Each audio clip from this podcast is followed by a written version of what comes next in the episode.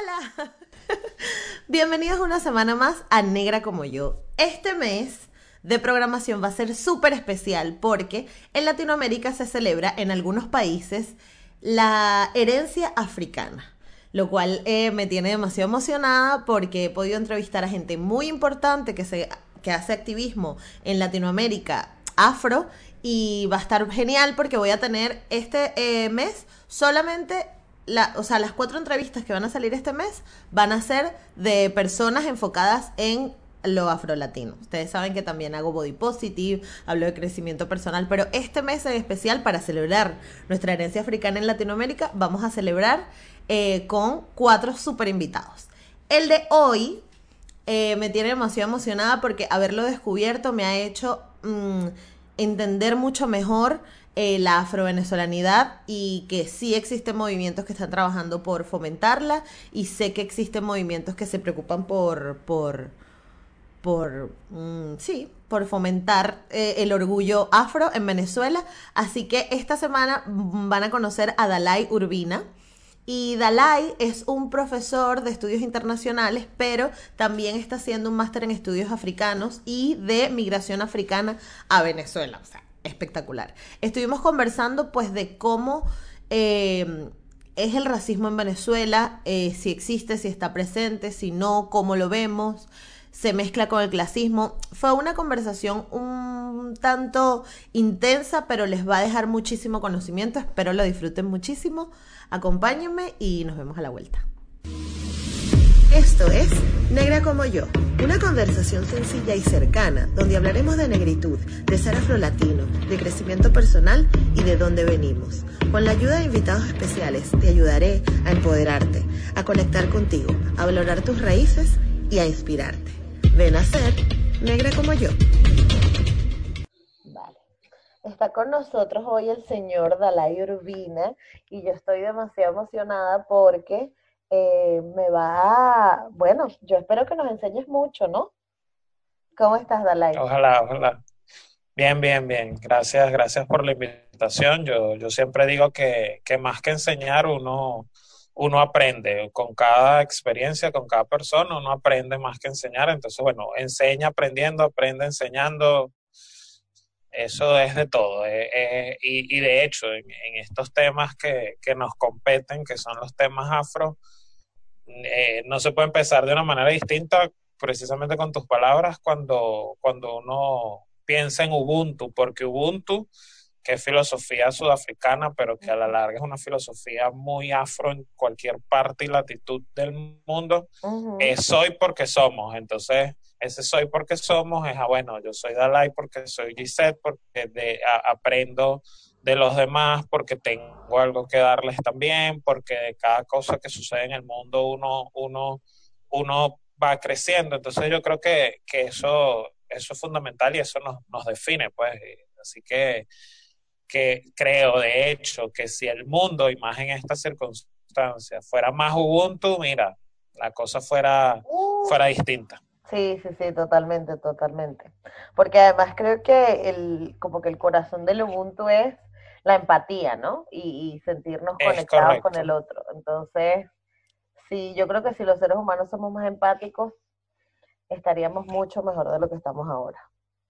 Claro, claro, porque, porque precisamente entender que el ser humano no es, eh, no es que es igual por ser igual, sino que en la diferencia nos potenciamos, que nos conectamos, que somos interdisciplinarios, como yo, yo siempre comento en clases y en, bueno, la gente que, que se cala, entre comillas, mis discursos. O sea, es eso, es, es, que, es que lo que tengas tú, lo que tenga el otro, lo que tenga el otro, hacemos, aunque suene cursi, una gran montaña de arena y mira, eso, eso potencia.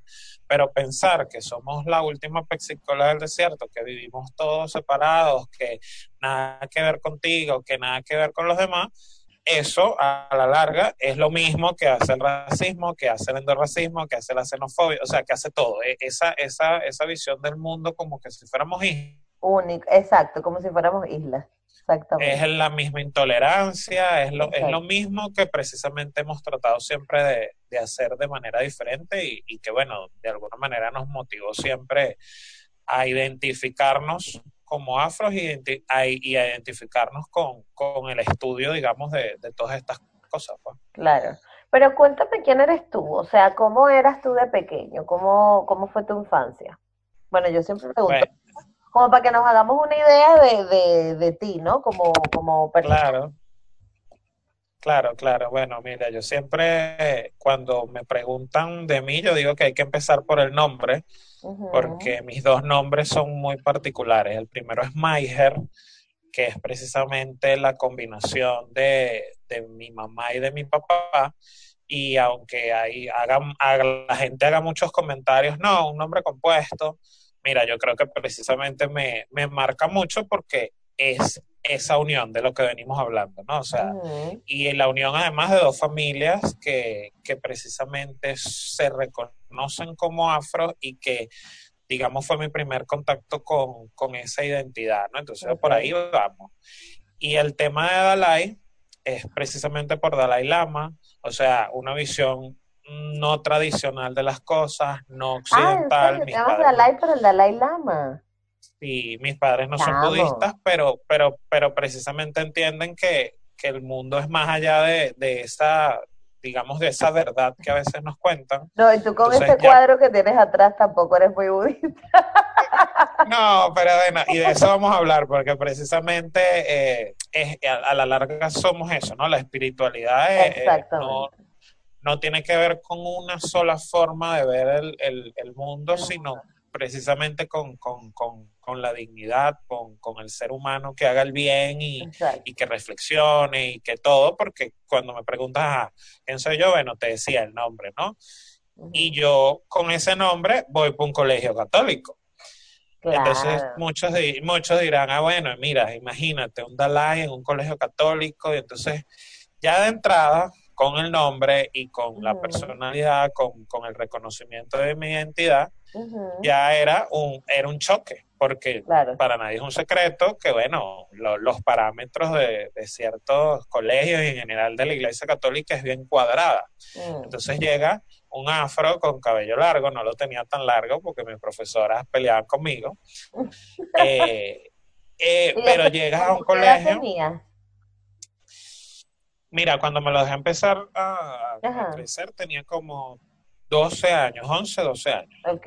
Ya, ya luego a los 14 es la primera vez que me hago mis, mis primeras trenzas africanas, que fue toda una revolución en el colegio. Eh, pretendían obviamente quitármelas y no, no lo permití, porque precisamente yo batallé durante todo mi transcurso escolar, eh, duré toda la vida en ese colegio, o sea, desde chiquito hasta, hasta bachiller mostrando que uno podía sentirse orgulloso de lo que era y que todo lo que uno hacía no era un tema de, moda, sino era un tema de personalidad. Claro. Y entonces, bueno, e, e, esa personalidad la llevaba hasta las últimas consecuencias, pues, así fuera de... De hecho, disculpa, eh, para cerrar la idea, eh, evento importante, evento en que yo me hacía las trenzas, o sea, llámese graduación, llámese confirmación, llámese no sé qué, llámese convivencia. Ah, en esos momentos era que yo me hacía las trenzas, porque era como que ustedes van a ver a Maiger Dalai con todas las de la ley. Pues. Pero, ¿cómo llegas tú a eso? Por eso te pregunto cómo es tu infancia, porque no todo el mundo nace diciendo, ay, venga, yo soy, o, eh, o, es parte de tu crianza también, o sea, ¿cómo, ¿cómo fue tu crianza para que tú estuvieras como con esa identidad tan arraigada? Claro, mira, yo creo que tal cual, la, la, la parte de familia eh, es, fue ese primer empujoncito, un empujón bien grande, ¿no? Pero, pero, pero fundamental porque, digamos, en mi casa se escucha todo tipo de música, siempre se escuchó todo tipo de música. Mi familia, ciertamente, de hecho, mi, una de mis abuelas es de Curiepe, entonces, bueno, ya, ya por ahí tengo una, una raíz fuerte. Claro. Eh, y entonces, pero somos una familia igual diversa, como toda familia venezolana, eh, hay, de todo. Pero digamos que en ese primer acercamiento con la familia, mis, tenía primos con, con cabello, sus cabellos afro, tenía, tenía precisamente cada vez que visitaba a mis abuelos, eh, cada vez que de repente uno, uno empezaba a, discutir ciertas cosas en la familia, siempre había como ese, ese reconocimiento a lo que somos.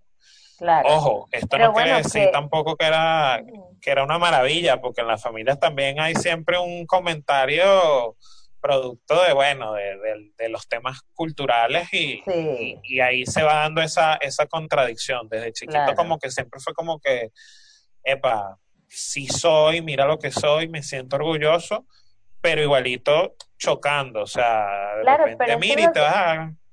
Porque, por eso te lo digo, porque el venezolano no está tan acostumbrado a cuestionarse todo, ¿no? Entonces uno, uno está como todo el día viviendo y tú no llegas a cuestionarte, a decir, ay, qué cosa, mis primos.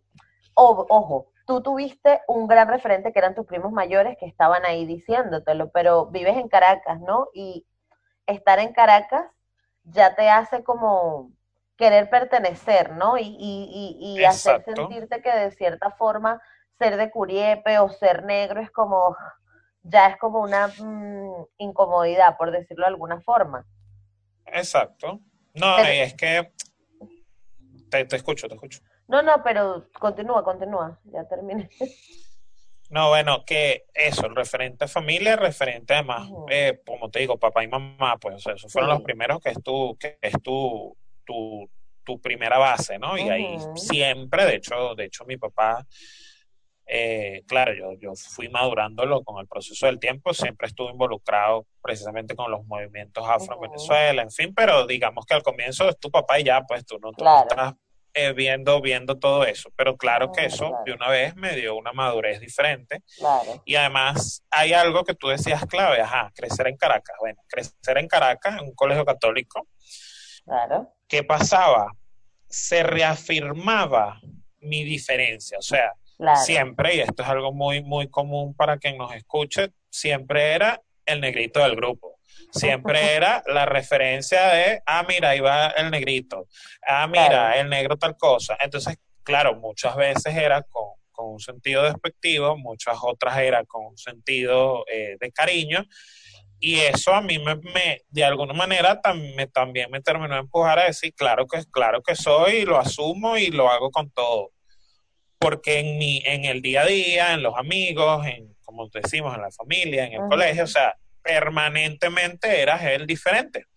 Entonces ahí es como cuando yo, yo entro en esa, en esa primera, vamos a decirlo así, iluminación y digo, no, bueno, yo voy a llevar esto hasta donde sea. y, siempre, y siempre dije, además demostrando que soy bueno en lo que me, me, me, provoque hacer. O sea, entonces yo era delegado, yo era el que estaba en todos los bailes culturales, yo era el que estaba igual en la misa, o sea, para todas. Pero eso no te ladilla un poco del hecho de ser negro, que entonces tenemos que extralimitarnos, ¿no? Que una persona claro regular, por decirlo de alguna forma, blanca, heterosexual, eh, blanco europeo, tal, no tiene que forzar, o sea, es que ni lo piensa, ¿sabes? Ni lo piensa, total, es que no, no. Uno está peleando todo el día como que no, a mí no me van a tachar. Bueno, yo porque más bien fui lo contrario, o sea, yo decía, ah, yo soy desordenada, ahora voy a ser más desordenada,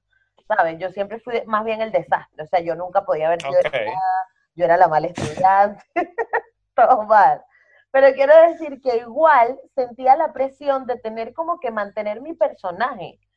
Sí, no, no, es que eso, eso es algo que, a veces la gente no entiende y, los amigos míos, afro no, eh, eh, me dicen, pero es que tú eres intenso. Y yo, claro que soy intenso porque ustedes no entienden, o sea, uno no, uno no lleva el asunto a, lo, contrario, a discriminar, nada que ver, pero, pero les digo, pero es que ustedes no entienden lo lo chimbo, lo, lo feo que se siente cuando tú vas a un lugar y entonces, ah, mira, ahí viene el negrito.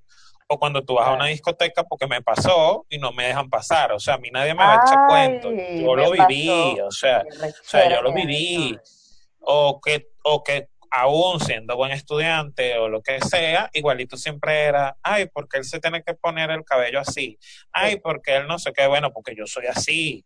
De, hecho, te cuento algo rápido, el, el, colegio, el colegio tenía un reglamento de cabello, ¿no? Ajá. Y entonces, entonces decía... pregunta. en el colegio, digamos, yo ahí fue donde descubrí el germen de, de abogado, porque el, el reglamento decía eh, cabello tradicional, ¿no? Ca- eh, ca- corte de hombre, cabello tradicional. Tradicional. Y tú no jodas, yo-.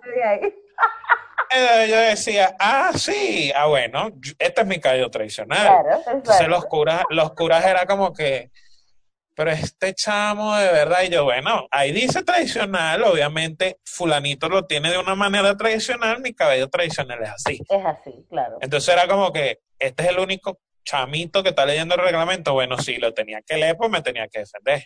claro o sea, yo, yo no me iba a dejar montar la pata, como, como decimos coloquialmente. ¿Y Entonces, qué crees tú que, que te haya, que te hizo ser así? Sabes que todos tenemos, todos somos como, los seres humanos somos como una receta cocina, ¿no? Algunos tienen más ajo, Sí. otros tienen más cebolla, otros tienen. ¿Qué crees tú que fue el elemento que te hizo ser así como tan, tan reivindicativo? Mira, yo creo que, que tal cual, es, es una ¿Tus receta de muchas ¿Tus cosas. papás son así? La, sí, sí, total, total. Entonces, pues digo, mis papás, el nombre, porque ojo, yo no creo en las determinaciones, yo no creo que, que si tú te vas a llamar Pedro, entonces tú vas a ser pastor de Dios, o sea, nada Claro. que ver. Pero creo que, o sea, como que la diferencia en todo, o sea, en el nombre, como digo, mis papás, la familia, y, y bueno, y no sé, la- los que creen, los que se creen, sabes que como que dice, vuelan, vuelan, bueno, no sé, la fecha de mi Claro, nacimiento, muchas cosas, ¿sabes? Claro, Tal cual, o sea, entonces todo eso se mejor. transmite. claro. Yo creo que mezclando todo eso, yo creo que, que precisamente marcan esa, esa línea, pero de que, claro que mis padres marcaron y marcan una línea y el empujoncito total, pero, pero también lo pudieron haber hecho y yo de repente no, o sea, no quererlo hacer. Claro, claro. Entonces también es un tema de eso, de, de chiquito he sido aguerrido, entonces es como eso, ah, bueno, ustedes me quieren venir a montar la pata, bueno, ya les voy a demostrar. Dame pues, un lo- segundo. y que ustedes me quieren venir a mostrar la pata. Dame un momento que yo no me voy a dejar. Pero, ¿y papá? Total. ¿De dónde crees que, o sea, tu, tu papá de dónde aprendió, o tus, pa- tus padres de dónde también aprendieron todo esto del- de los movimientos reivindicativos y todo eso?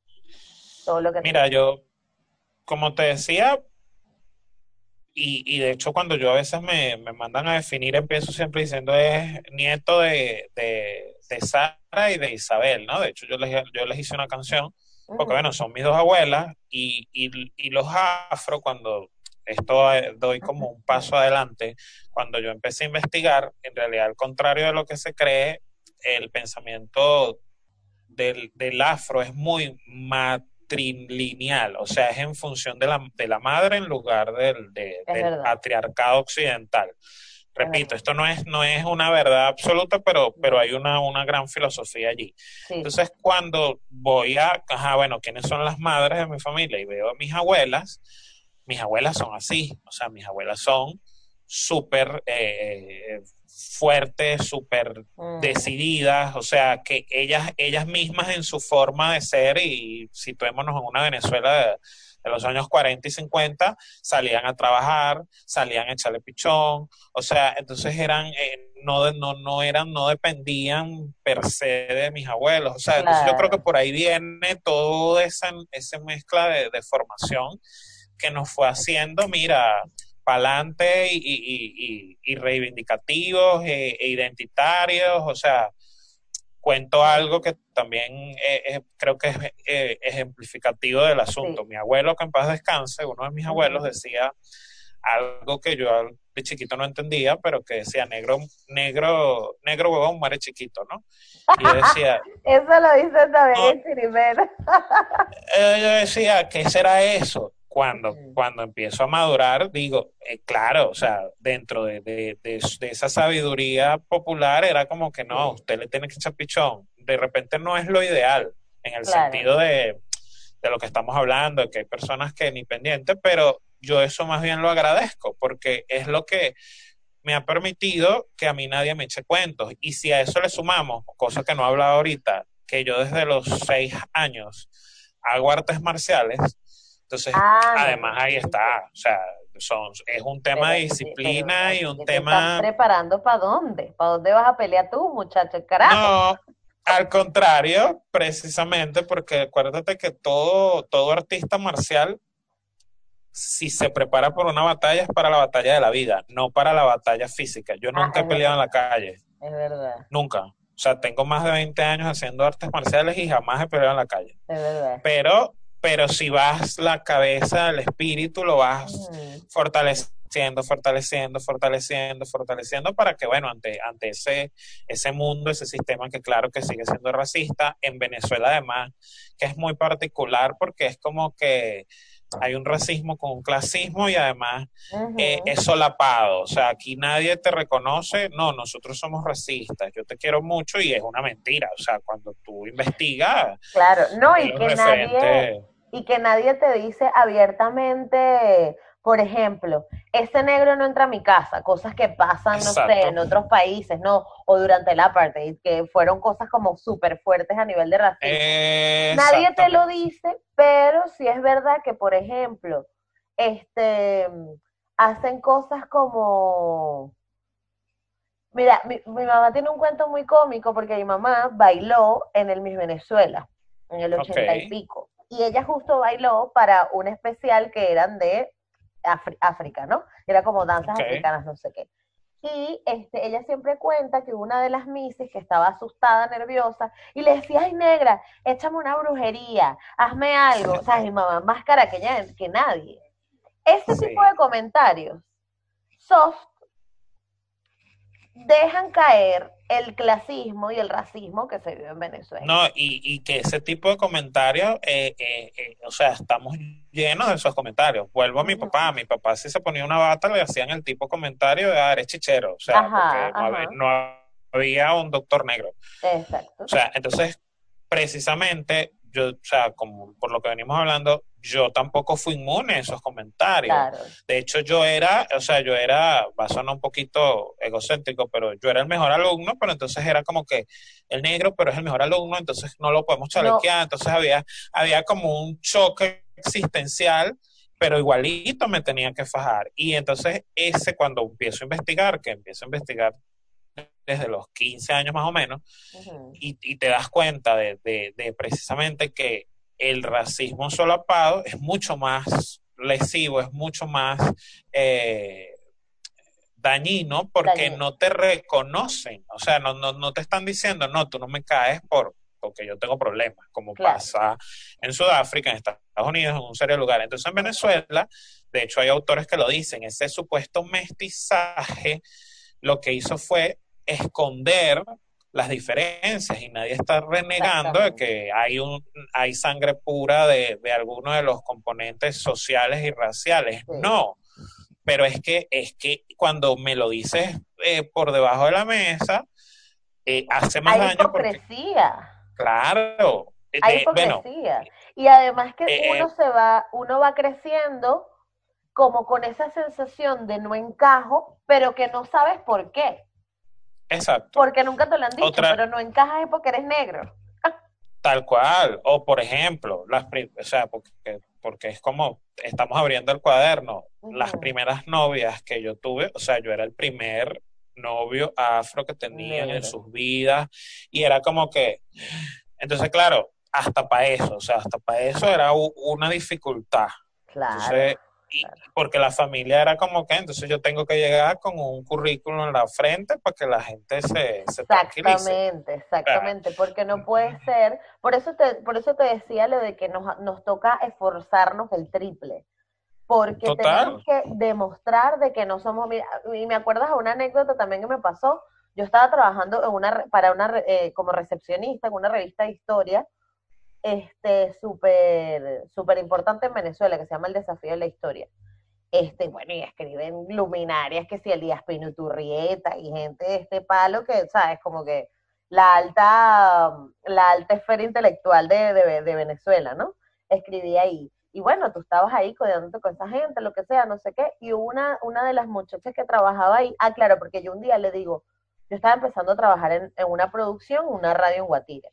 Entonces yo me fui y yo estaba, no, es que estoy terminando de armar, de traducir esta entrevista, porque me interesa este artículo, pero claro, nadie lo ha sacado en Venezuela, yo lo estoy traduciendo. Y ella me dijo como que tú, hablas inglés y eres productor, o sea, y haces producción en una radio. Y yo como que... Sí, o sea... Entonces a uno como que te tienes que esforzar 20 veces más para demostrar que no solo puedes llegar a ser productora, sino que tienes que ser arrecha y tienes que hablar el inglés más arrecho y tienes que ser el karateca más arrecho por, para que no, porque crecimos con esa sensación de sentirnos menos. Claro, claro. Y, y, y, y bueno, y de repente, quizás ahorita que dices eso, yo, yo de repente nunca me sentí menos, pero sabía que tenía un sistema que, me iba, o sea, que me iba a meter pie a cada rato. Entonces, claro, obviamente sí, sí en un momento puede dar rabia, porque tú dices, bueno, pero y entonces, o sea, yo, yo tengo dos manos de brazo igual que todo el mundo. Agota. Entonces, sí, pero lo que precisamente dije, bueno, y es ya otro tema de personalidad, cuando me enfoco a investigarlo más y empiezo a hacer estudios sistemáticos en esto, lo, lo que lo hago es como que digo, bueno, ¿sabes qué? Con más orgullo lo voy a hacer, con más orgullo te lo voy a demostrar, porque precisamente eh, voy a tratar de que con el ejemplo se derrumben esos paradigmas mentales, porque, ah, bueno, mira, sí, yo es verdad, yo todavía, ahorita como profesor igualito, entonces eh, es también lo mismo, ah, bueno, el profesor con el cabello largo, el profesor afro, el profesor que se viste así asado, y lo voy a hacer. Y siempre les digo, así hubiera sacado 20, hubiera sacado 10, 09, igualito soy una persona. Entonces, es ir transformando esas, esas experiencias como tú también lo indicas para que la gente se dé cuenta, porque es demasiado y, es un poco del, porque yo me pregunto, bueno, ¿por qué? Entonces cuando te das, cuando revisas, dice, bueno, claro, tienes 200 años encima, o sea... Y que a lo mejor no es ni siquiera culpa de esta muchacha que me dijo así, ¿no? Exacto. Sino que simplemente eh, todos como que formamos parte de ese mismo sistema que nos ha criado y que vuelvo y repito, o sea, en Venezuela nadie se cuestiona nada, nadie se cuestiona y dice, wait, porque esto está pasando, ya va. Eh, este, y, pero ¿cómo llegaste tú a, a, decidir, mira, yo voy a investigar sobre esto? Porque bueno, podías, podías haber sido orgullosísimo de, de, de, tu identidad negra, pero te quedabas así, ¿sabes? Seguías a lo tuyo. ¿Qué fue lo que te llevó a investigar? Mira, yo creo que nuevamente en esas cosas que uno no sabe, pero que se van dando, tiene que ver un poco con, con lo que decido, eh, o sea, vuelvo al punto. El, yo empecé a trabajar también con mi papá desde muy chamo, y si hay un espacio donde eh, la estructura es extremadamente discriminatoria, es en el derecho, ¿ok? Y no hablo de Venezuela, sino en el mundo, ¿no? Entonces, claro, cuando ¿Qué pasa también? A mí me gustan mucho los deportes, me gusta mucho la música, te estoy diciendo, bailo, hasta los pollitos dicen.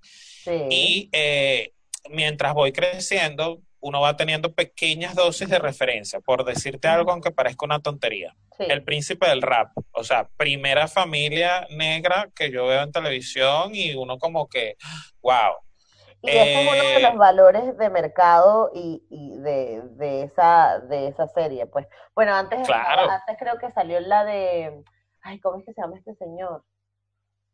Que era, que era también un hombre negro que hacía como que cosas graciosas, que era como el papá, que este hombre ahora lo denunciaron por acoso sexual y de toda vaina. Es un humorista. Sí, sí, sí, tengo el, o sea, sé de quién estás hablando, pero no me llega el nombre, pero sí, sí, estoy Sí, estoy claro. Entonces, claro, y, y, ahí lo vemos diferente por lo que venimos hablando, como allá, allí ha habido una segregación eh, específica, por supuesto, tú creces diferente, o sea, tú creces diciendo, epa, o sea, no, no puedo ser normal. Como nosotros tenemos algo solapado, la, la cosa cambia, pero repito, empiezas a ver televisión y no ves ningún protagonista de, o sea, afro, no empiezas a ver eh, eh, los deportes y allí sí ves una diferencia. De hecho, mis referentes en el baloncesto, o sea, obviamente Michael Jordan, pero después cuando empiezo, o sea, estoy más maduro, Alan Iverson, que era un, un niño malo, se hacía trenzas, entonces tú empiezas a ver como que para allá va, los negros estamos en la, podemos dar la hora, ¿no? Uno pues siendo chiquitico, uno siendo un chamo. Entonces, todas esas cosas las empiezas a mezclar, igual en la música, obviamente los referentes eh, salseros, los referentes de, de, danza, los referentes también a nivel actoral. Lamentablemente no en Venezuela por lo que estamos hablando, pero empiezas a ver cosas y tú dices, epa, yo como que quiero investigar esto. Entonces cuando empiezas a investigar y, y lo sumo a lo que te decía del ámbito del, del derecho, ¿y por qué el derecho? Porque y me sigue pasando hoy, o sea, yo voy en un carro y a mí me preguntan, ciudadano, ¿qué hace usted? ¿A qué se dedica? Y, o sea, y me han parado yendo a la playa, o sea, con mi afro así. Y entonces una de veces que voy, o sea, obvio que voy para la playa, no estás viendo la playa al lado. Entonces, todas esas cosas que te van pasando, tú dices, no, lo tengo que hacer, tengo que investigar. Entonces empecé, empecé a, a, empaparme en los libros. Cuando empiezo a estudiar derecho, mi línea de investigación fueron procesos de discriminación, entonces eso me llevó a estudiar el caso sudafricano, el caso de Estados Unidos. Uh -huh. eh, después de ahí seguí y entonces eh, ampli eh, fui ampliando, digamos, el espectro. Cuando decido vincularlo con las relaciones internacionales, me doy cuenta de lo mismo, me doy cuenta de que hay un sesgo hacia África, sí. me doy cuenta de que hay un sesgo, y, y, de hecho es una de las cosas que suelto ese dato. Que, que yo discuto mucho y los que, los que han sido amigos míos y alumnos míos lo saben, el Estado-Nación como Estado se dice uh -huh. que nació en 1648 y eso es un Estado europeo. ¿Y por qué es europeo? Porque después de la trata transatlántica de nuestros uh -huh. hermanos y hermanas, después de que todos los recursos, y esto no es teoría conspirativa, está demostrado, fueron eh, robados, Repa ah, exacto, después, repartidos. Después, claro. después hubo Estado. Entonces yo cuando te vas dando cuenta y vas viendo los procesos, dices, no, ya va, espérate, aquí había cosas antes y entonces te, todo lo empiezo a vincular y termina siendo un, una línea de trabajo mía. Y, y, entonces pues tuve la suerte de hacer un diplomado en, en el Centro de Saberes Americanos, eh, Africanos y Caribeños en Venezuela. En Latinoamérica hay como tres institutos parecidos, no hay muchos. Okay. Y entonces ahí me empiezo a dar cuenta del aspecto científico, porque esa es la otra. El cliché es decir que bailamos y ya. No, Ajá. o sea, el aspecto científico. Exacto. Eh, y entonces el aspecto científico religioso, eso que uh -huh. acabas de decir, yo se los pongo a, a, a, los muchachos, bueno, ahí son más menos muchachos, son más viejos, y, y dicen, eh, eh, y a veces el mismo choque, ¿no? Es como que, y este me va a venir a hablar y tú como que sí, porque tengo tiempo en esto, o sea, no vengas tú. Exacto. Y entonces, cuando ves, por ejemplo, te das cuenta que hasta ese aspecto biológico fue manipulado, o sea, porque había para decir que éramos demonios, para decir que éramos como niños, y si éramos demonios y éramos niños, éramos cosas. Y entonces como teníamos que ser cosas, teníamos que ser dominados. Entonces, todo esa, ese andamiaje. O animales. Exacto, claro. Entonces lo, lo asimilas. ¿Y qué, ¿Y qué fue la modernidad? La modernidad fue decir el Estado, que era el Estado los grandes estados, cuando digo Estado, Estados-naciones, claro. dominan a unos sobre otros. Claro, se y llame, que ya se sentó, exacto, sobre unas bases completamente corruptas y equivocadas. Y, o sea, y racistas y estructurales. Y Entonces, no es ser eh, un, un intenso, sino es reconocer cómo las cosas llegan a donde están. Entonces, eso no quiere decir que uno no, no, no va a valorar otros aspectos positivos, pero te vas dando cuenta que dices, no, espérate, no es hacer drama, no es llorar, no es nada, no, es a mí me, civilizar. Exacto, a mí me dijeron en estos días fue, bueno, pero ya, ¿qué tanto hay que vivir en el pasado? Y yo digo, bueno, o sea, no se trata de vivir en el pasado, se trata de que tú reconozcas un pasado para que no sigas cometiendo los mismos errores que hay. Exactamente. exactamente. porque hay otro tema que quiero tocar contigo que a mí me parece muy interesante. O sea, me parece, creo que más interesante que el racismo per se de la sociedad y es el endorracismo, ¿no? Ese que tenemos con Total. nosotros mismos. Y esas cosas me las dicen mis propios familiares, amigos negros, que es como, ay, bueno, pero ya, eso fue hace muchos años. Y es como, coño, no, o sea, hay que acomodarlo. O sea, claro. vamos a seguir pisándole la sangre a gente que murió injustamente y no se lo vamos a reconocer. Van, ahí están los judíos dale que te pego cada 15 días, sacan un fucking documental de Hitler, sacan un documental de la Segunda Guerra Mundial. Nat Geo tiene horas y horas y horas dedicadas, que lo único que, ojo, que no le voy a quitar el peso que tuvo, ¿no? Pero que el holocausto fue un señor que dijo, vamos a matar todo esto que no me gusta. Y, mira toda la punta y es un genocidio de unos cuantos. y es un genocidio de la historia, que no es el único, porque el de Namibia, de hecho ellos, para que veas la conexión, ellos antes de irse a los judíos, prueban es en Namibia, en África, un, científico alemán que fue el, el, científico alemán principal del, del, del, del centro más grande del exterminio de los campos de concentración, el primero hizo todas las experimentaciones en Namibia, porque Namibia, Namibia era colonia alemana. Cuando en el proceso, por eso que te digo que todo se junta, cuando el proceso de las relaciones internacionales, Bismarck, que era un supuesto canciller que, por ejemplo, mis colegas internacionalistas le pican torte, y yo, eh, yo a un señor colonialista y no, no, no puedo.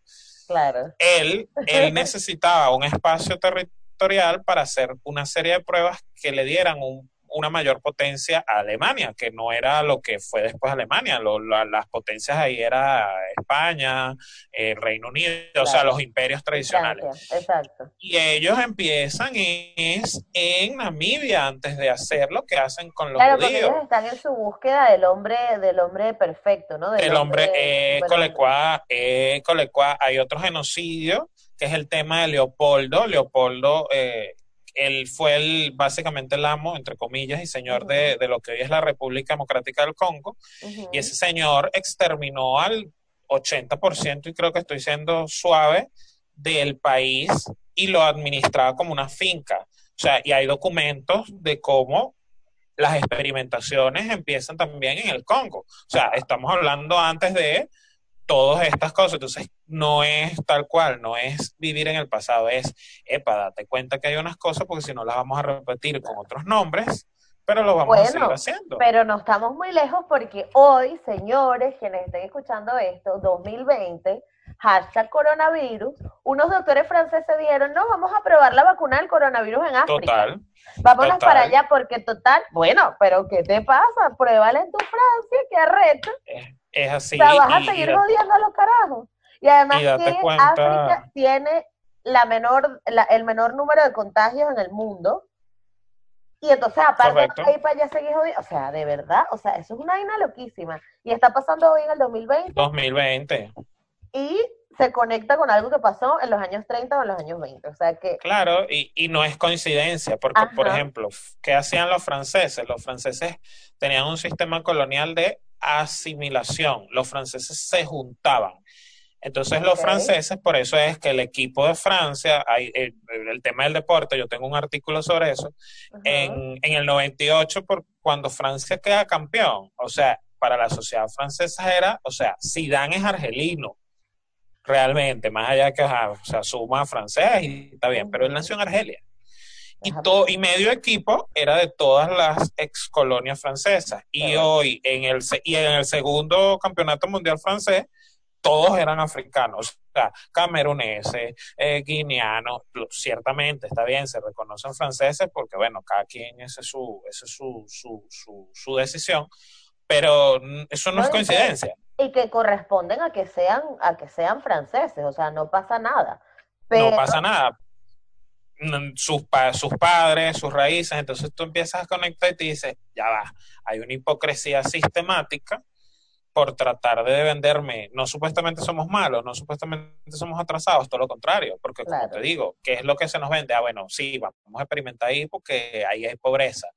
Y eso es un cliché, no es, hay de todo, hay riqueza, hay pobreza, hay, como en todos lados. Y además es hipócrita porque, como estamos hablando, o sea, son 200, 300 años de saqueo y de, y circunstancia. Dale, dale. Y, o sea, lo que pasa es que yo siento, Dalai, que de alguna forma tampoco, y por eso eh, eh, yo creo que esa es una de las razones a las que más a mí me tiene, eh, porque realmente hacer un podcast tener la frecuencia, la vaina, buscar los entrevistados, conectarte, tal, mantener las redes sociales, hablar, tal, para que la gente vaya y escuche esto. A mí lo que me mueve precisamente es que basta de que queden esas historias en el anonimato. La voy como la estoy haciendo yo y como tienen años haciéndola muchas personas, pero es que no hemos sido, y creo que es por, por el endorracismo este que tenemos. Sí, sí, sí, sí. Que no hemos sido fuertes. Y yo creo que es lo que pasa en Venezuela. Por eso es que en Venezuela todavía hoy hay una gente que dice, ay, no, yo no soy negro, yo soy piel canela. Mira, vale. O sea, deja tu huevo nada. En Brasil, yo soy morenito. Yo soy morenita, no, yo soy morena tostada. ¿Qué es eso? En, en Brasil hay movimientos afro-brasileros muy fuertes. En Colombia está muy fuerte. En Venezuela se la repampilla a todo el mundo y no basta, basta, basta. y no estoy diciendo que voy así, porque el otro peo es que, perdón que te interrumpí, el otro peo, y es ahí donde nos metemos un poco en el tema medio escabroso, pero es que entonces la gente que te lo dice, ah, es chavista. Y ya. Y yo no soy eso, yo no soy chavista, pero coño, me duele mi identidad y me duele mi, mi sangre. Y necesito que se hablen de estas cosas. No, y ahí, y ahí te, te coloco dos cosas, ¿no? La primera, y yo también soy demasiado eh, persistente en esto, las formas de intolerancia son las mismas, o sea, si tú eres intolerante por tu condición étnica, vas a ser intolerante por tu condición ideológica, por tu condición social, etcétera. Entonces, el, por eso el trabajo como el que haces y el, y el que hacemos todos que nos metemos en este tren, precisamente es demostrar lo contrario, O sea, porque yo no puedo hacer lo que precisamente estoy eh, demandando que se ha hecho tanto tiempo y lo que estoy denunciando que se ha hecho tanto tiempo. Eso como primer punto. Como segundo, precisamente el, tema endorracismo, endorracista en Venezuela, que da pase un podcast de como tres horas. Por eso te dije que eh, ibas a ser invitado recurrente, ya yo te dije. Eh, es un tema que por lo menos de entrada podemos decirle a todos que pasa por lo que hablábamos. Al no existir un racismo, una segregación estructural, eh, de frente, con, leyes, aunque, ojo, Pérez Jiménez fue uno de los que tuvo una, una, una de, las, de los dispositivos más explícitos para no recibir negros, porque lo decía así tal cual, una ley de inmigración, por cierto, después hablamos de eso, pero de resto hay, muy, hay lanzando demasiado datos. Bueno, hay, de resto, eso para que me vuelvas a invitar, de resto hay, hay, hay pocas, eh, eh, pocos instrumentos que lo reconocen. Entonces ya por ahí, obviamente, el, la dificultad antropológica, sociológica, bueno, todo el mundo que, se dedica a esto es, es, más ruda porque, mira, no, no tengo que me digan, no, no entraste por tal cosa, por supuesto. Como si siguió pasando y sigue pasando, claro que muchos eh, empezaron a hacer eh, reconocimientos, luchar sobre eso, pero precisamente lo que ha hecho que en Venezuela los movimientos en general el sentido político no sea tan fuerte y no quiere decir tampoco que no que no exista porque hay muchísima gente que ha trabajado esto, Chucho García, bueno, mucha gente, puedo nombrar mucha gente, eh, pero la visibilización no ha estado. Uno, porque al sistema no le interesa que, que se visibilice, porque necesitamos seguir vendiendo la idea de que somos mestizos y que todo bien aquí. Claro, el, Caribe y el sabor. Ajá, dos, un tema cultural eh, venezolano que, que, que, que siendo racismo se mezcla con una, con una xenofobia porque como tenemos un problema de creernos, ahí sí te doy la razón menos, entonces no, si te mezclas con portugueses, españoles está bien, pero si te mezclas con un colombiano está mal porque el colombiano se parece más a lo que tú quieres a lo que tú, de lo que tú quieres salir, claro. Entonces, eso, desde el punto de vista social, dificulta que cuando tú vas a un foro a decir, epa, vamos a hablar de endorracismo, la gente no, no se siente inmediatamente reconocida. Estamos, estamos de acuerdo, eso es, un, es una falla estructural. Y además, al punto que hemos venido también hablando, un tema de hipocresía es también general, porque, por ejemplo, te pongo esto, no se puede negar, es innegable, el que lo niegue es porque es demasiado cabeza hueca. En el 99 es la primera constitución que se dice reconocimiento pluriétnico multicultural. Pero sin embargo, los afro no somos reconocidos explícitamente, son reconocidos los grupos indígenas, pero no somos reconocidos explícitamente porque nosotros mismos, y hay que ser mea culpa, no hicimos lo que teníamos que hacer, punto. O sea, ahí no hay, ahí no nos podemos echar la culpa a los demás. Y no lo hicimos, y mira que aquí tengo este, eh, soy afrodescendiente, como te reconoces, no lo hicimos porque no, o sea, porque nos, nos, nos quedamos en la, en la tontería, nos quedamos en, en, en la discusión inerte, o nos quedamos entonces a, a, a, la simplificación del debate, de como que, ah, bueno, no, reconocernos afros es reconocernos que tocamos tambor. Sí, sí, eso es una parte, pero no es la única. O sea, hay muchísimas cosas más. Entonces, claro, todo eso ha hecho que el movimiento en general, desde hace muchos años, esté extremadamente dividido y al estar dividido tú no llegas a políticas certeras. O sea, no puede ser que, por ejemplo, en Venezuela, al contrario de Brasil, Colombia, que, que, en ese punto son, son vanguardia, la ley contra la discriminación, que además por ejemplo, partió de una base eh, también débil porque no, nos, debió discutirse más. Mira, fue como hace cinco años nada más que tenemos una ley de discriminación. En Venezuela los carteles de no puedes eh, discriminar, o sea, eso tiene menos de 10 años. Entonces, obviamente que el proceso eh, con nosotros ha sido más lento, ha sido, ha sido en pañales, pero eso no quiere decir que no se ha hecho. Y, y volvemos al punto, porque no hay un reconocimiento y entonces todo lo, eso lo simplificamos, o sea, lo simplificamos a que si yo pienso verde, azul, amarillo, no, hermano, o sea, hay temas que son transversales, es como que si tú le digas a un ecologista, que es un tema que también por, por mi área de relaciones internacionales batallo mucho, no, bueno, bueno, sí, hay ecologistas de derecha, de izquierda, de centro, arriba, pero el punto es que es un tema ecológico. Entonces, ciertamente cada quien es libre de asumir una postura política, porque, ojo, todos estos temas, claro que son políticos, porque la política, diría Aristóteles, el animal político, pero lo que no puede caer es en las politiquerías absurdas de tratar de, ah, bueno, sí, porque te cuento algo rápido también. Aquí se llegó un momento donde tú ponías a alguien en el movimiento afro nada más porque fuera negro y posiblemente era un endorracista. O sea, ni siquiera se reconocía. Entonces, porque esa es la para otra. la foto, para la foto. Para la foto. O sea, no, no es un tema que va más allá, porque de hecho, y aquí suelto esta perla también, ciertamente el, el tema del color negro tiene una carga semántica, bueno. Exactamente, sí, sí, sí, totalmente. Y en Durban, en el 99, ahorita no recuerdo exactamente el año, pero es en Durban, Sudáfrica, se da una conferencia, creo que fue después del 99, pero bueno, se da una conferencia donde tratamos de decir, bueno, ¿qué hacemos para quitarle la carga semántica a, la palabra negro? Porque al final es un color, o sea, entonces, porque eso yo siempre le digo a la gente, tú no ves a alguien por ahí y dices el blanco ese, o sea, dices el negro ese, pero no dices el blanco ese. Entonces, en fin.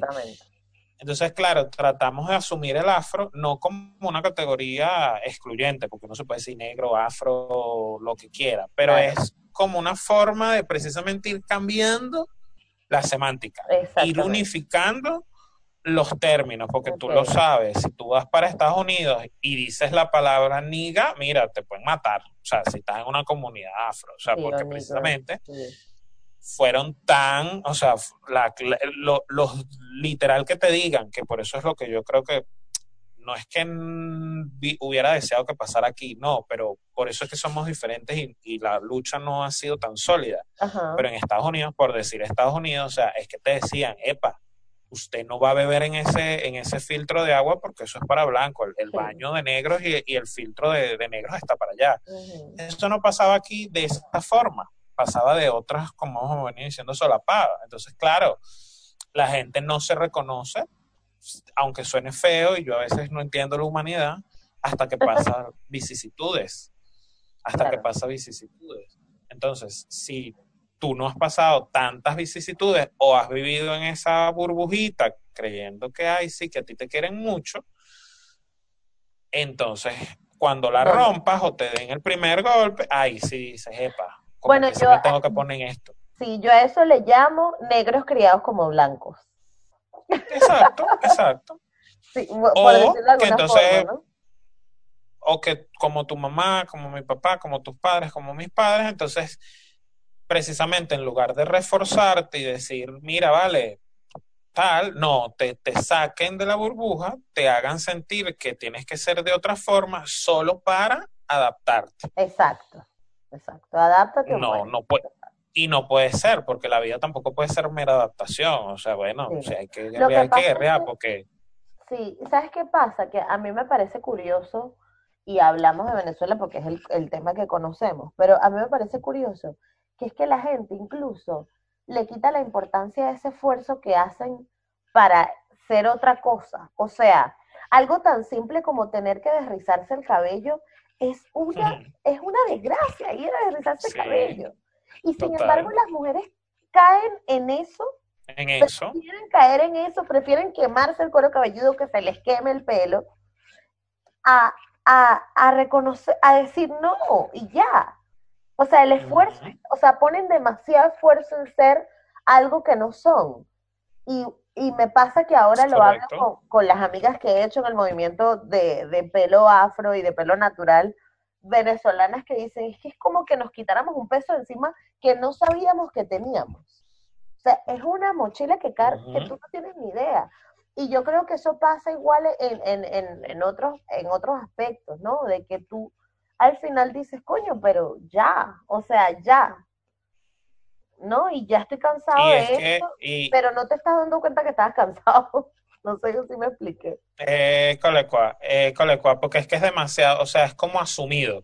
O sea, asumimos un patrón de belleza porque tú lo dijiste. O sea, el, por ejemplo, el tema del cabello, por ejemplo, en nuestro país, tiene que ver precisamente con, con la industria de la misología estúpida y ridícula eh, eh, con esa industria como hablábamos en la televisión, entonces claro, tú, tú veías los referentes y nadie tenía el cabello rizado, nadie nada, entonces tú como que no, bueno, no, entonces como nosotros nos gusta, porque es así, hay que reconocerlo, es cultural, nos gusta vernos en, en la pantalla, en la palestra, entonces tratas de imitar eso. Entonces, claro, eso, eso no pasó en otros países. En otros países, precisamente por ser más duro el asunto, tuviste en Brasil, por ejemplo, una, por, por, por hablar hasta de eso, una chica de Silva, una novela en el noventa y pico, o sea, cuando aquí, la primera novela donde hubo un, o sea, siempre hubo actores eh, afro importantes, pero de repente que la primera gente como que se le movió a, bueno, sí, por estas calles, porque estaba Frankie Birwell,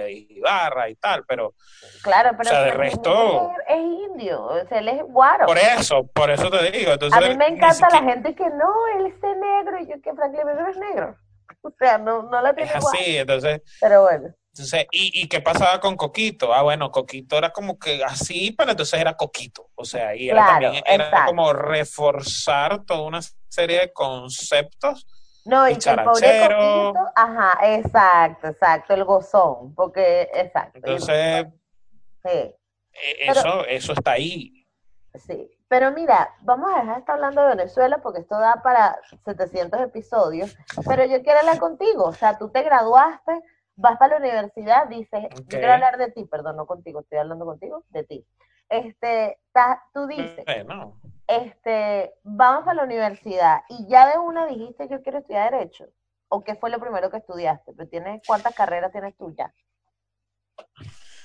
Bueno, soy abogado internacionalista y tengo una maestría que estoy en curso de, de, de internacional privado y comparado, que es como el el, el, el, oh. puente entre las dos cosas. Okay. Eh, son cosas que siempre lo digo, son dos áreas extremadamente racistas, cuadradas, bla, bla, bla, bla, pero bueno, a mí me gusta ver pero mundo tú exacto. de línea. entonces, sí, yo, yo como te decía hace rato, por, por mi tema de hablar, a mí me dan para hablar y yo empiezo a hablar como tres horas. Dale. Eh, fui dándome cuenta que tenía esa, esa vocación por abogar por los demás, o sea, de, de, de ser intermediario, de, tratar de llegar a equilibrios, de solución. Entonces, mi vocación por el derecho es como desde camisa azul, terminando camisa azul. De hecho, yo tenía con unos amigos unos acuerdos porque ellos hacían las cosas de matemática, a pesar de que mi colegio era de ciencia, y yo hacía todo lo que tenía que ver con literatura, ciencias sociales y ya, o sea, yo no veía números, ellos no veían letras. ¡Qué fino! Coño, me fui inteligente de tu parte. Viste, viste. Entonces nos fuimos, me fui, me fui nutriendo en eso. Eh, no, no puedo dejar de decir esto, pues me, me estás diciendo, digamos, las experiencias. El día que me va a graduar, me amenazan con que no me iba a graduar, con que, o sea, de bachiller. Bueno, precisamente ese día tenía trenza, ah, tenía, eh, tenía unos zapatos que salían del reglamento, pero a todo el mundo, todo el mundo sacaba del reglamento. Ajá. Pero entonces nada más la agarraron con quién? Con Micio. claro. Igual no pudieron, igual se logró, igual tuvieron, porque además tenía reconocimientos eh, en el colegio, entonces igual quedaron como unos ridículos. Claro. Hoy por hoy casi que no me dejan entrar ya en el, exacto, hoy, por hoy casi que no me dejan entrar en el colegio igual, pero digamos que todas esas, esas insistimos, esa, esa, ese fastidio por tratar de cortarme la mecha, como decimos coloquialmente, yo dije, no, yo me voy a defender y voy a defender a las personas que posiblemente pasen por injusticia, porque a la larga todo esto es injusticia, o sea, sea por, por, por, por una condición, por algo. Entonces, ese tema de la injusticia es lo que refuerza mi, mi, mi vocación hacia el derecho. Claro. Empiezo a estudiarlo, lo mismo igual, o sea, que tú estés estudiando derecho, entonces tengas el cabello así, que tengas el cabello asado, entonces tomo una decisión, yo no me corté el cabello durante los cinco años que estudié derecho, o sea, ni las puntas, nada, nada, o sea, nada, porque eso este yo... Pelo? Y entonces les demostré, de hecho, el día de la graduación, en, el día de la medalla me hago las trenzas y el día de la graduación me solté la... Entonces era así como que, ¡boom! O sea, en sus caras. Y entonces paso eh, por, por, por, por cosas de la vida, me graduó con mención honorífica, entonces era como doble el, la cosa de que es que me van a tener que reconocer, ¿no? Exactamente. Entonces sí, el tema de la injusticia estuvo ahí. Y el tema de internacionales, si te das cuenta de esto que venimos hablando, de hecho es la primera carrera que yo quería estudiar. ¿Por qué? Porque siempre me ha gustado como que ver muchas partes del mundo, el tema de las banderas, el tema, como te digo, del fútbol, entonces, como te decía, Francia, no sé qué, ah, bueno, ¿de dónde vengo? O sea, ese interés por, por, por más allá del territorio, digamos, común, pero las cosas de la vida, no quedo al principio en internacionales, sino que después lo empiezo a hacer como estudios simultáneos y bueno, ya cuando terminé derecho ya, ya estaba estudiando internacionales y empecé a, a, vincular todo. Después empiezo a trabajar en cosas tan formales, entre comillas, como incluso la Cancillería, y también fue otro, otro, o sea, otro lío, o sea, otro, otro, otro eh, eh, detalle monumental, porque era lo mismo, ¿no? Que te tienes que vestir asado, que te tienes que vestir, y yo, mira, no, o sea, si te gusta, bien, si no te gusta, chao. Exacto. Y así fue, pues, entonces, ¿qué, ¿Qué me va moviendo siempre? Bueno, un poco eso, el tema de las injusticias, el tema de la, de la disciplina, el tema del, del, respeto para los demás, que tiene mucho que ver con la filosofía karateca, por eso te decía, nunca he peleado. Entonces, todo eso me fue moviendo a eso. Y en ese interín, eh, digamos, entre que estoy estudiando Derecho Internacionales, es que descubrí la vocación por ser profesor. O sea, me di cuenta que no era solo defender, hablar, eh, llevar argumentos, sino que creo que podía transmitir ideas. Entonces, ya cuando, antes, antes de terminar internacionales, fue que empecé a estudiar cosas sobre educación y bueno, ya, ya después al poco tiempo empiezo a ser profesor. Pues. Claro. Chamo, yo de verdad, aplausos de pie, porque no debe ser nada más ladilla que ser profesor universitario sobre todo de los primeros semestres que están esos carajitos ladilla que no quieren pararte de la que se la suda porque se creen que son los más que tal porque acaban de graduarse del, liceo. O sea, entonces llevan, llevan ese primer y que pum, y es como que. Ajá, ¿cómo haces con esos carajitos tan fastidiosos?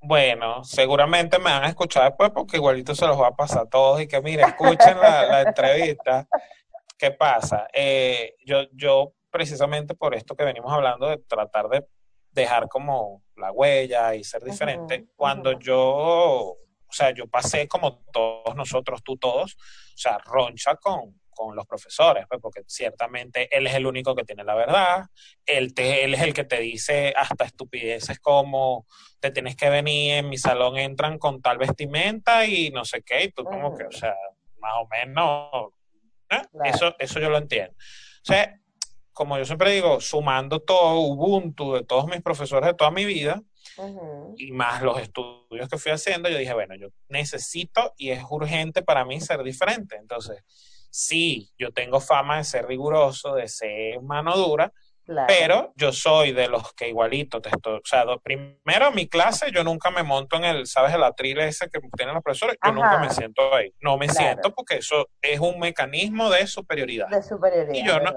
y yo no me creo superior, porque por lo mismo, o sea, he vivido en carne propia lo que estamos hablando, lo que es que te digan que eres superior por, por raza, que eres superior por no sé qué, entonces no lo hago.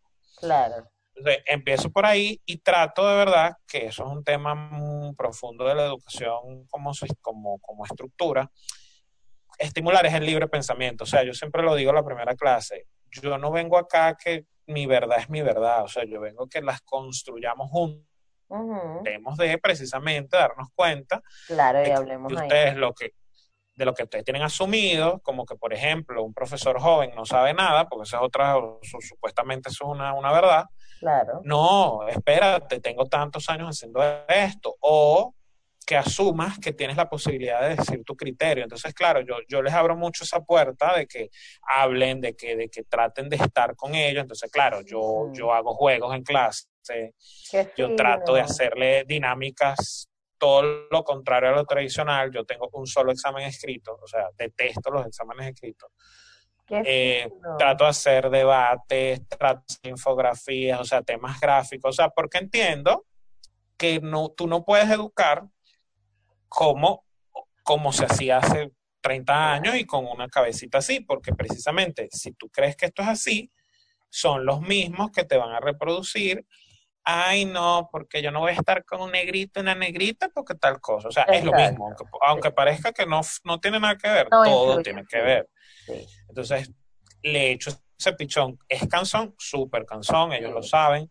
Les formo lío, por supuesto que muchísimo, porque, porque también es un tema, y, y pongo mis experiencias, le digo, muchachos, o sea, ustedes no pueden esperar que el mundo venga a ustedes, ustedes se tienen que salir a comer el mundo porque entonces no puede ser que eso, ay, me, me gradué de bachiller, ay, entonces. sí, sí, pero yo creo que también entramos en, ah, bueno, antes, que, antes de continuar, porque yo tengo una pausa, aquí como que nos saltamos la pausa, pero en la pausa solo hablar de cosas que me vengan a la mente, algo que leí, algo que tal.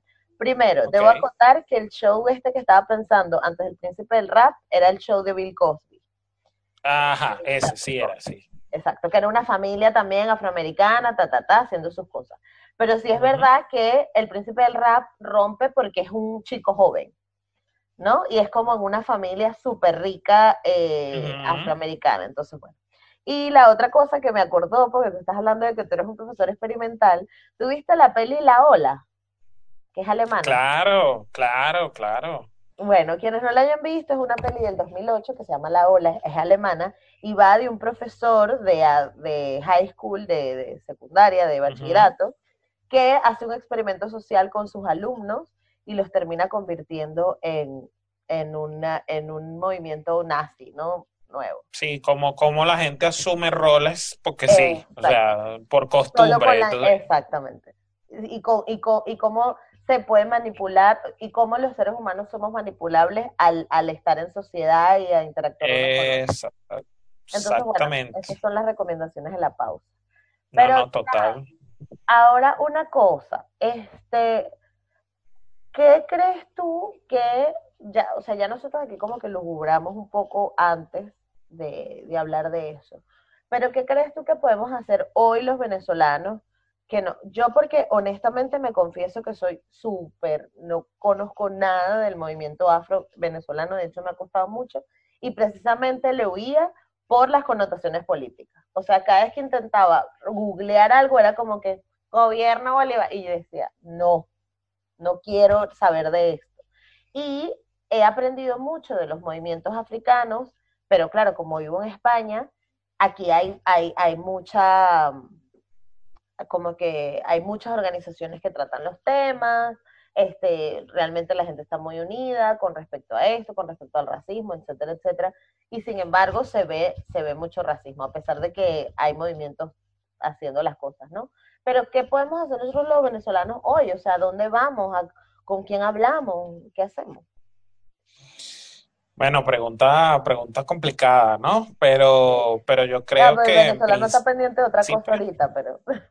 no, pero bueno, pero en principio, eh, o sea, yo creo que uno, lo que hemos venido hablando, educarnos, formarnos, investigar, ser acucioso, porque la educación no es un tema de, un título de formalidad, la educación es esa, esa búsqueda permanente de cosas, inquietudes, pues buscar inquietudes. Mm. O sea, y, y, y, llevar esas inquietudes hasta películas, o sea, yo, yo, a ver, yo, yo tengo hasta un análisis de Black Panther, como hay cosas cliché, pero hay cosas que sí se sacan, o sea, por decirte algo, ¿no? Entonces, uno eso, entender que las respuestas van a estar como que en muchos lugares, o sea, que no, no va a estar en, en, en Gisette, en Maiger, sino que tú tienes que nada y nada. Yo creo que eso es lo primero, porque si nos mentimos y nos decimos que hay una sola respuesta, ya por ahí va a venir una decepción y un tema profundamente traumático. Hay tampoco, porque es una cosa que estás todo el día. Eh, colecua, eh, colecua. Uno es. Dos, entender que, como decíamos acá, pues que, hay que superar un poco el tema de, de, las intolerancias de todo tipo. Y sí, ver qué vas a encontrar, a que, o sea, basta en tu caso, o sea, que tú tienes cosas para sacar de un lado, del otro, de más allá y de más acá, siempre que sea eh, una cosa que aporte. ¿Por qué? Porque, por ejemplo, ¿cuál es el tema particular de todos los temas afro, inclusive en Venezuela? Recuerda que la, en lo o ten presente que lo afro es muy oral. O sea, eh, hay demasiada tradición oral. Entonces tú tienes que ir a los pueblos, tienes que ir a tu abuela, tienes que empezar a, retomar para atrás, porque eso no va a estar en un libro. O sea, hoy por hoy ya hay muchas cosas escritas, pero entonces es un tema de tradición oral. Tienes que ir a, eso es un principio muy de la filosofía en general de todos los pueblos originarios, sean afro no, de los, de los ancianos, de los sabios. O sea, y, y a quien ha vivido cosas. Entonces, eso es lo primero. O sea, no, de repente no vas a encontrarte un... Hay instituciones, claro que las hay, claro. pero no es solo la parte institucional, es la parte vivencial. ¿Ok? Y, de hecho, eso es lo que todos los investigadores tratamos de hacer. En, o sea, múltiples respuestas, ir a, no solo a las instituciones, sino a la parte vivencial. Ajá, pero pregunto, perdón que te interrumpa porque me, me eh, generó curiosidad ahorita. ¿Qué le preguntamos a nuestros abuelos? ¿De dónde vienen? ¿Qué hacen? O sea, que... Sí, yo creo que, o sea, las preguntas, aunque parezcan tontas, tienen que ser eso. O sea, mira, ¿qué recuerdas? ¿De dónde vienes? ¿Qué, qué, qué o sea, que te cuenten cómo tú estás haciendo su infancia y, y por qué a veces cosas como la infancia. Te digo esto, dando clases en, en el Centro de Saberes Africanos, tengo una compañera que también es de, desde Virongo, o sea, el pueblo vecino de Curiepe. De Curiepe. Todo Barlovento, ajá. Cuando ella y yo hablamos, justamente quiénes somos, yo empiezo y yo digo, no, tú y yo somos familia, porque bueno, el apellido, no sé qué, familia lejana. Y ella descubrió, precisamente preguntándole a los abuelos, cómo se llamaba el primer, eh, no sé si estás clara, que los espacios de cimarronaje, que eran justamente los, que nos íbamos a la libertad y luchábamos por nuestra libertad y hacíamos nuestras formas de gobierno propio, eh, lo que es quilombo, palenque, eh, espacios pues de, de, cimarronaje, cumbe, su abuelo le puso al primer cumbe donde él estuvo el nombre del barco que el señor se acuerda donde lo trajeron. ¡Ay, mira, se me paran los pelos! no puede y ese señor lo Y ese señor lo trajeron de Camerún.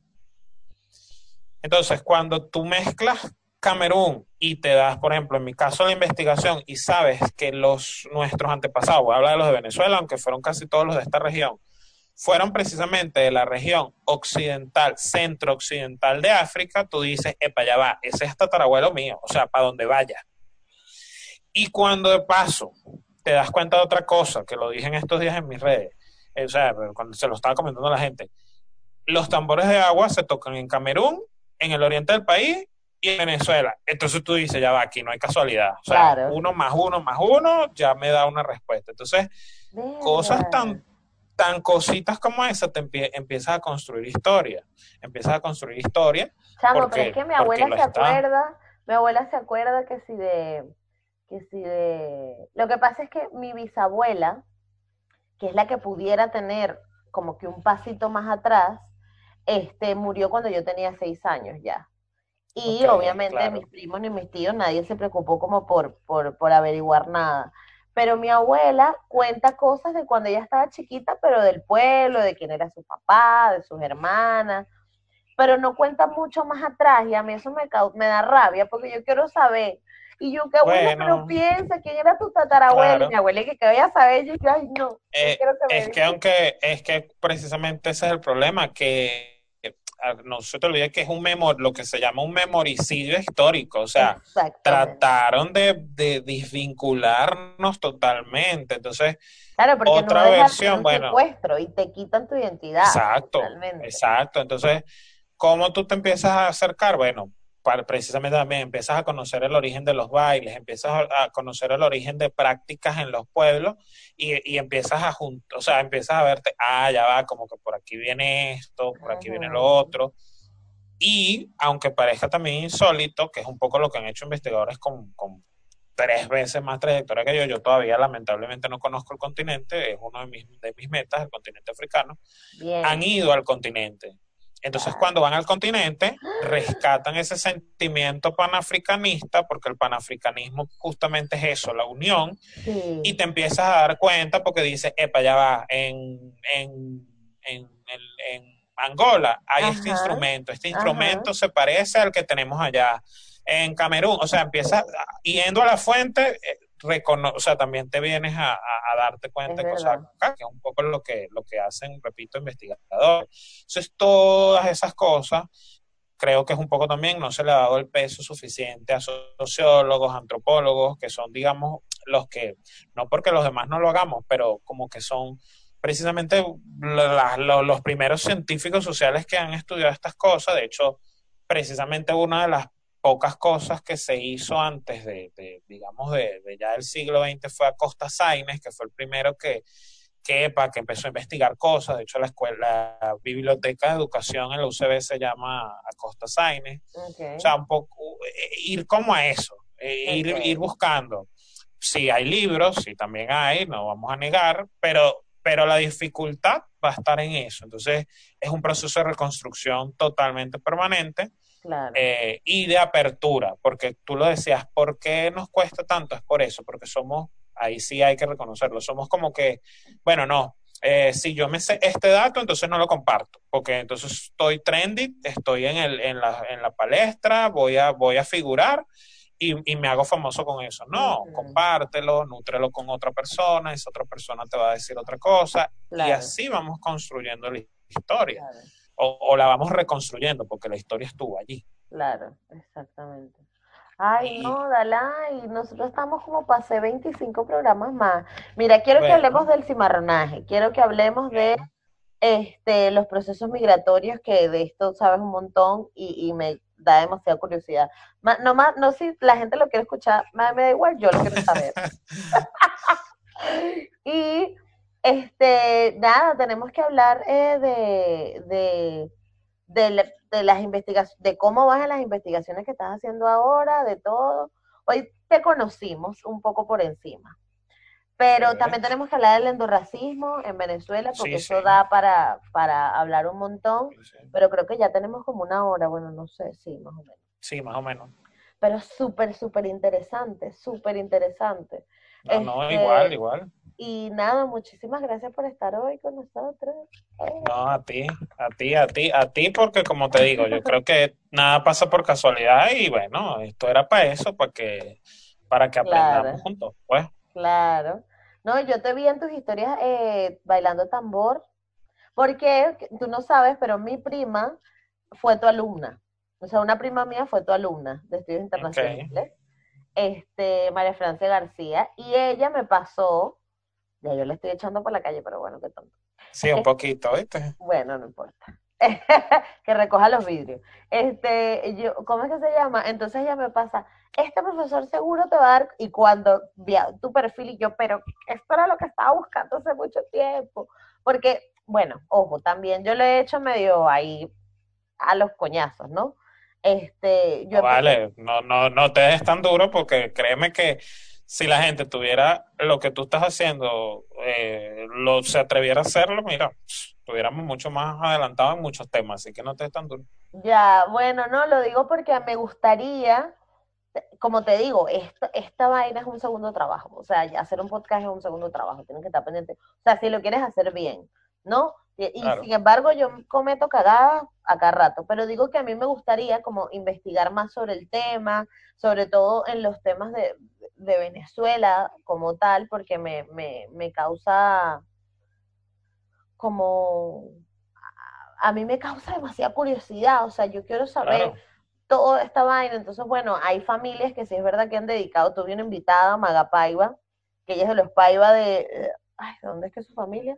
Bueno, es en Barlovento, pero no me acuerdo que el pueblo exacto, y este su tío se encargó de recolectar la memoria de su familia, entonces saben de dónde vienen, de dónde venía el patrón de la, de la hacienda donde trabajaban sus, sus abuelos y sus tatarabuelos. Arrechísimo. Yo no tengo eso, pero bueno, sigo buscando. No, y que todos lo, lo buscamos, o sea, eso es así. Y, y, como decíamos, no, a lo mejor no vamos a encontrar todo, pero nos vamos acercando. Pequeñas cosas nos... Mi familia es de Chirimena, esa gente es muy desordenada. O sea, Chirimena todo el mira, mira, mira, que mi mamá, porque tú mi mamá se la pasaba en la sabana, en Chirimena, así que a lo mejor también, a lo mejor también por ahí. Seguro, seguro, porque todos los negros se conocen. Mi abuelo, mi abuelo por parte de mamá es de la sabana sea que tengo ah, un lado la sabana. Ah, y luego mi abuela por parte de mamá y mi abuela por parte de papá, las dos son de Chirimena y luego mi abuelo por parte de papá era de Margarita, por eso tengo la piel clara, porque mi abuelo era rubio o azules. Entonces nos, nos lavamos un poquito. no nos lavamos, no, no aclaramos. qué bolas. Yo, viste, está viendo las cosas que no dice. No, no las ah, bueno, pero eso es la cuestión, la semántica, pues todos los años, o sea, eso nos lo van transmitiendo y así, pues. O sea, de hecho hay gente que a mí todavía a esta altura me dice, no, es que tú no eres negro y yo, o sea, de verdad, o sea, pero tú, tú, tú, tú, ¿qué tienes? O sea, tienes problemas, o sea. no, yo tengo primas, primas que son, este, más finas, ¿no? De los rasgos los tienen como más, de, más, la nariz la tiene un poco más pequeña, cualquier cosa así que ya no las haga pertenecer y no, yo soy piel canela, yo soy morena tropical, yo soy buena. Y hay una... Diría la cara, diría. ¿Qué? ¿Diría qué? No, dime, dime, dime, dime y te digo, dime y te digo. No, que entrevisté hace una semana y siempre me la paso repitiendo, porque lo he repetido en varios episodios. A Shirley eh, Campbell Bar la entrevisté, ella dijo que en los Estados Unidos dicen que una gota de sangre negra te hace negro pero en Latinoamérica no nos gusta ese dicho, nos gusta una sangre de sangre de sangre blanca ya nos hace blanco. Entonces, si tú tienes un abuelo portugués, ya tú juras que tú Sí, ya, sí, sí, sí, tal cual, tal cual. Y, posiblemente te hacen un análisis de ADN y te sorprenderás. Claro, totalmente, totalmente. Pero no, que era lo que es así. No, que, que es eso, que la cosa es tan, tan brutalmente sostenida que hasta Felipe Pirela popularizó una canción que no recuerdo el autor inicial, pero que decía eh, yo soy un negro fino, no sé qué, y era precisamente porque la finura pasa porque no tengas la nariz así, y todo eso lo que hemos hablado hoy, pues, o sea, entonces eh, es un tema, o sea, por eso que el tema endorracista y el tema en general de esto da para mucho que hablar porque es un bombardeo por todos lados, pues. Exacto.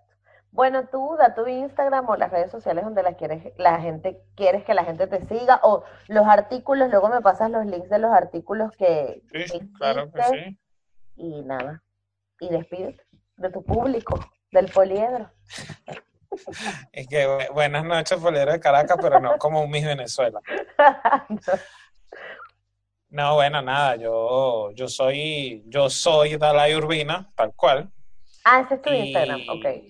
Sí, sí, soy Dalai Urbina y, y mira, Ubuntu, como empezamos, como, como empezamos, terminamos. Terminamos. soy porque somos y yo creo que nada, que, que aquí estamos a la orden y, por supuesto que con un millón de, de, ganas de seguir eh, conversando y, abiertos a que discutamos, porque yo creo justamente como decía cuando hablamos de la educación, un ser humano que ejercite esto que está aquí adentro es un ser humano libre. Ahí está la libertad, lo dijo Mandela. O sea, me podrán meter todos los años que quieran en una celda, pero si yo estoy aquí, estoy bien. Entonces, yo creo que así, por ahí vamos. Así es. y más en tiempo de coronavirus. Ay, no, más en tiempo de coronavirus. Yo espero que este episodio salga cuando ya todo esto termine. Espero. Este, así que bueno, no sé, ya igual te, te iré avisando para que lo compartas y estaremos coordinando más, más, más episodios. Fino, fino. Chévere, pues. Gracias. ¿Qué les pareció? A que estuvo genial. Eh, espero eh, lo hayan disfrutado muchísimo, hayan aprendido eh, de todo lo que Dalai nos, nos enseñó. Como le dije en el episodio, lo vamos a ver muchas veces más en negra como yo porque creo que tiene muchísimo que aportar y quedaron muchísimos temas por hablar. Em, Recuerden a mí seguirme en todas las redes sociales, arroba negra como yo, en todas partes, Facebook, Twitter, Instagram, eh, y me pueden escuchar en Spotify, en eBooks, en Anchor y en Apple Podcast. Un saludo muy grande y espero disfruten este mes de Herencia Africana en Negra como yo. Chao.